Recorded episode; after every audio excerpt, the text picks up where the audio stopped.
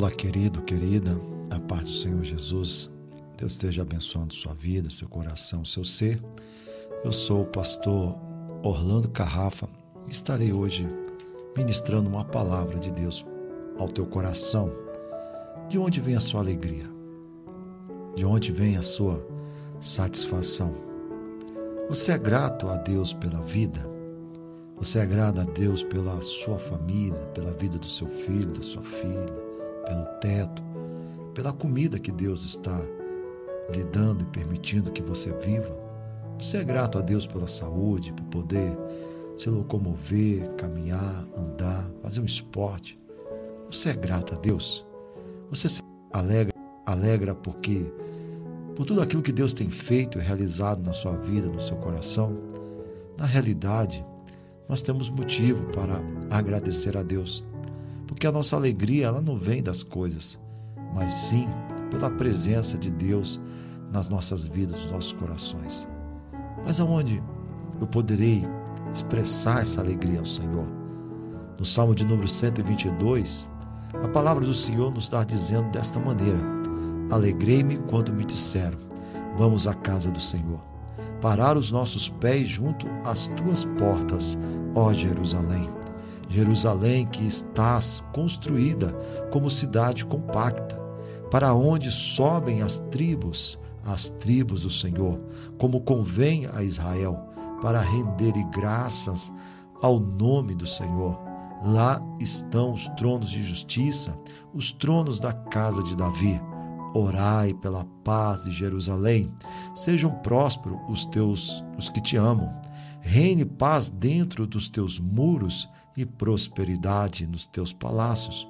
Por amor dos nossos irmãos e amigos, eu peço, haja paz em ti. Por amor da casa do Senhor nosso Deus, buscarei o teu bem. Sabe, querido irmão, querida irmã, na realidade, é, Israel tinha praticamente no ano as quatro grandes festas.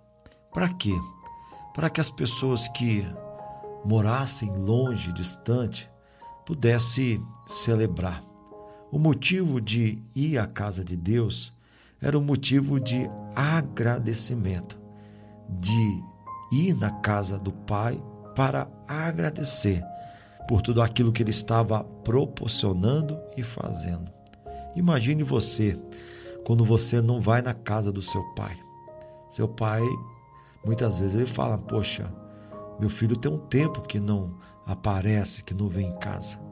Imagine quando você tem filho e filha, mas eles não se importam com você e não se importam também com a sua casa.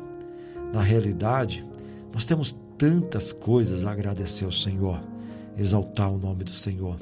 Por isso esse salmo é, ele faz parte da questão dos salmos degraus. É, degraus porque o povo, na realidade, o povo saía de muito distante, às vezes do Monte Hermon, que é o norte lá de Israel, às vezes também da Galileia, e iam todos para o templo para celebrar o Senhor, para agradecer a Deus por tudo aquilo que o Senhor estava proporcionando e vazia. Na realidade, às vezes, eram quatro, cinco dias de viagem. Para outros, três, dois dias de viagem, andando a pé, levando filhos, filhas, levando crianças, assim como Jesus foi ao templo, saindo da Galiléia e indo até Jerusalém. Uma caminhada de dias, e aquele povo então sabia que não podia ir só para a casa de Deus, porque os ladrões sabiam que eles estariam levando as primícias, levando o dinheiro, levando as questões da oferta, e muitos ficavam à espera de pessoas que talvez pudesse sair sozinho para ir a Jerusalém. E por isso eles saíam em procissão e cada vez mais ia juntando mais pessoas, fortalecendo o grupo, fortalecendo e trazendo ao mesmo tempo segurança.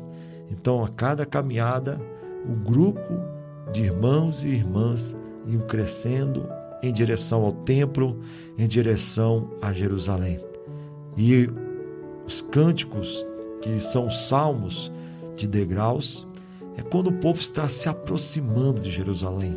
Jerusalém está no alto, e quando eles estavam subindo a Jerusalém, eles então iam cantando louvores ao Senhor, de ter a oportunidade de estar na casa de Deus, de celebrar o Senhor, de agradecer a Deus, de estar mais uma vez.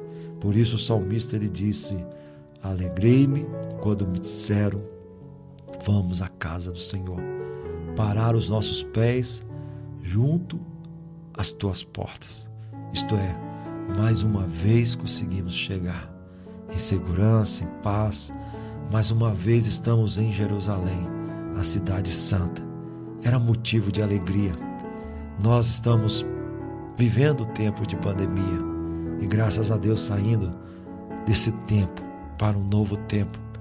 Só que no tempo de pandemia, muitas pessoas foram convidadas a estar em casa, a ficar em casa. E nessa época os templos ficaram completamente vazios. Pessoas que abandonaram, que deixaram a casa de Deus. Já não tem a mesma alegria, já não tem a mesma intenção de estar na casa do Senhor, de estar vivenciando na casa do Senhor. E na realidade, querido e querida, você pode falar assim: não, mas eu estou através da internet. Mas às vezes não é a mesma coisa. Na casa de Deus é diferente. Primeiro, porque a casa é do Pai. É o filho que chega na casa do Pai. Ali é um momento muito especial, porque é um tempo de visitação. Às vezes, nós estamos cultuando a Deus na igreja, louvando, adorando, e há uma presença tão forte, uma presença tão gostosa do Espírito Santo, Deus visitando a vinha, Deus visitando a sua igreja de uma forma tão gloriosa, tão poderosa, e de repente, quando eu chego em casa, eu vou lá no, no canal tentando ver, e parece que foi um culto totalmente diferente. A presença não é a mesma, a dimensão profética não é a mesma, como Deus agiu na casa dele, porque é a casa dele, é a casa que foi consagrada para eles, foi dedicada a ele, e é motivo de muita alegria quando você é, estar ali. Quantos hoje, nesse momento, não pode ir à casa de Deus porque estão presos, estão viajando, estão às vezes hospitalizados e gostariam de estar em comunhão com os irmãos. Na casa de Deus é bom, porque na casa de Deus nós temos a coinonia, a comunhão entre os, os, irmãos. Estar ali vivenciando a dinâmica de Deus, vivenciando ali junto com os nossos irmãos em adoração. Uma coisa é quando eu estou ali assistindo em casa alguém cantar, outra coisa é quando eu estou adorando com uma igreja e uma só voz, adorando ao Cordeiro, exaltando o Cordeiro, bendizendo ao Cordeiro. É uma coisa totalmente diferente, meu amado irmão. Você sentia a alegria de estar na casa de Deus. Você sentia o prazer de estar na dimensão profética do Pai vivenciando aquilo que Deus pode fazer e aquilo que Deus pode realizar. Você está ali com seu irmão. Às vezes não é o seu irmão de sangue, mas é seu irmão em Cristo Jesus. Diferente de você, mas vivenciando a mesma comunhão em Cristo Jesus. É algo divino, é algo maravilhoso quando você está ali adorando a Deus, juntamente com o seu irmão em coinonia, sendo visitado pelo Espírito Santo sentindo aquela presença extraordinária de Deus, porque a palavra de Deus em Apocalipse capítulo 1 fala que há um homem de branco que passeia em meio aos sete candelabros de ouro. O candelabro, o memorar, o sete, representa as igrejas. Jesus ele passeia em meio à igreja. Aí você pode falar: Eu sou a igreja. A igreja é o corpo de Cristo, querido. Se você tirar um dedo do corpo e colocá-lo em outro lugar, e ele vai apodrecer, vai entrar em decomposição. e já não vai ser dedo, vai ser algo de decomposição. Por isso não não se esfrie. Por isso esteja ligado no corpo de Cristo. Esteja unido no corpo de Cristo. Porque ele vem buscar a sua igreja. Ele não vem buscar o Orlando. Ele não vem pegar o Paulo, a Regina, a Elia, a Carol. Ele vem buscar a sua igreja, a sua noiva. Ele, ele é aquele noivo que foi assunto ao céu, que ele subiu ao céu. Mas ele fala assim: Olha, eu não vos deixarei órfão. O meu espírito estará com vocês até o último dia. Mas eu voltarei como noivo, ornamentado para me casar com a noiva, que é a igreja do Senhor, que é a igreja do Senhor, uma noiva preparada, purificada, lavada e remida. É igreja, meu amado, e não deixa jamais a ideia de achar que você é igreja separado, que você é o dedo fora do corpo e mesmo assim. Não, querido. O corpo precisa estar unido em um só. Amém? Eu deixo essa palavra para você. Eu quero orar por você, que talvez se esfriou, talvez deixou de ir na casa do Senhor e se esfriou. Que o Senhor possa aquecer o seu coração, que o Senhor possa estar trazendo o amor e a vontade de retornar para a casa de Deus.